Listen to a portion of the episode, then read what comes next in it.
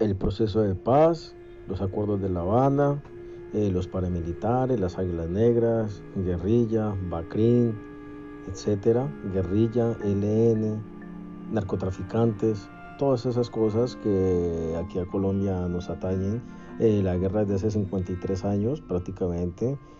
Eh, mucha gente mm, dice que Farc Santos, que una falsa paz, no, yo diría que yo fui soldado, presté servicio militar en Arauca, Arauca.